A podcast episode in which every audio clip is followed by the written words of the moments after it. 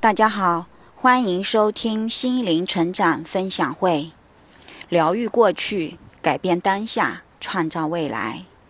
现实生活中，我们往往在与他人互动的过程中，激发出我们内在的愤怒、委屈、焦虑等各种情绪。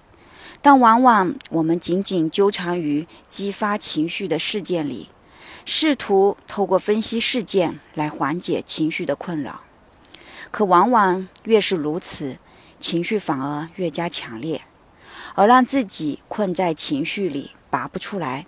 深受其苦。其实，这背后还有更深层次的问题未被我们探求到，而当下遭遇的困扰，只不过是内在那个伤痛所投射出来的实相罢了。周遭的一切，就是我们的一面面镜子，透过我们当下的痛苦和困局，投射出我们内在过往那些尚未被疗愈的伤痛。今天，因着一位关系还算不错的同事，一大清早就开始永不停歇地向我倾吐苦水。他所抱怨的对象也是我们中关系不错的同事。本着劝和的善意，我试图引导对方多去包容和理解，却不料他所需要的只是不顾他人感受的宣泄，甚至。最后演变成对我这位局外人的语言攻击。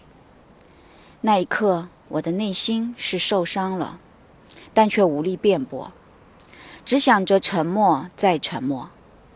原以为仅仅是遭受一点委屈而已，一会儿便会过去的，却不料下班回来的路上，躯体总感受到一种胸闷、呼吸急促的压迫感。这样的症状很久没有再犯过，而今天再度体验到，自然有其背后的原因。晚间伴随着音乐，在慢跑的过程中，试着慢慢安静下来，去感受这一天所遭受的委屈。为何一件小小的冷嘲热讽，竟然能让自己产生身体不适的状态？带着这个疑问，我试图在过往的记忆中找寻类似的体验。很快，我敏锐地回忆起儿时曾有一位爸妈的同事，每每见到我时，总会挑衅地说：“我是爸妈捡来的孩子。”而作为当时年幼无力的孩子，我不知如何辩驳。只能在争吵中用无力的哭泣来告诉那位叔叔。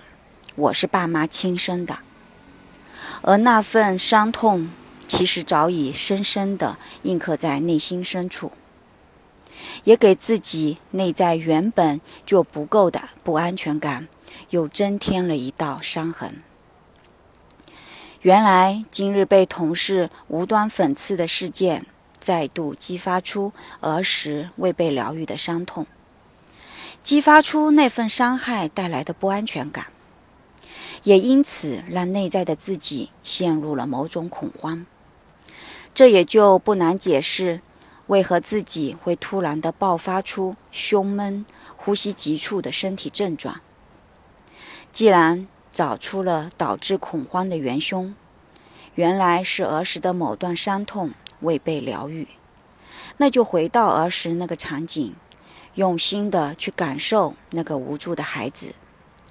对着过去的自己说：“亲爱的，我很心疼你。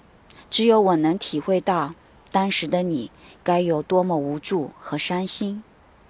但是，亲爱的，你不是捡来的孩子，你是被爱所养大的。如今，我就是成年后的你，我所经历的那些成长，就足以肯定地告诉你，你是被父母所爱的孩子。”当我一点点试着跟儿时那个自己进行真诚的交流和接纳后，我能感受到自己的情绪也在一点点平息下来，伴随着胸闷、呼吸急促的症状也在一点点恢复正常。这类的体验再度告诉我，当下所遭遇的情绪困扰，也许并非是导致痛苦的根源，而是投射出我们那些从未被关注或是尚未疗愈的痛苦。唯有回到曾经那个受伤的场景，给那个曾经的自己一个拥抱、一份接纳、一点鼓励，我们才有可能在疗愈过去的过程中，从当下的情绪困扰里解脱出来。原来，这就是生命在用它奇妙的方式，让我们回归过去，去进行一次自我疗愈，让我们学会真正的爱自己，透过疗愈过去而改变当下的痛苦。这或许与我们世俗的观念有所背离。我们时常认为已发生的事实无法改变，所以曾造成的痛苦也就无法疗愈。这让现实中的你我都常陷入到痛苦且无力的状态。但赛斯心法的观念却为我们带来了希望，因为基于物质实相的宇宙，事物发展是线性的。但如果抛开肉体的假象，我们以代表我们本体的灵魂来看这个宇宙，原来过去、现在、未来并非线性。我们可以透过改变过去的自己，而让当下的心境彻底扭转。的确是一次奇妙的体验，也再度让我体会到灵魂背后的种种玄机。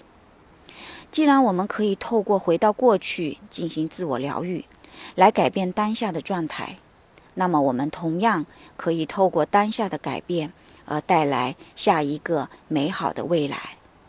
那你我都不再是困在命运八字束缚里的肉体了，而是灵魂创造出不可预料的美好未来。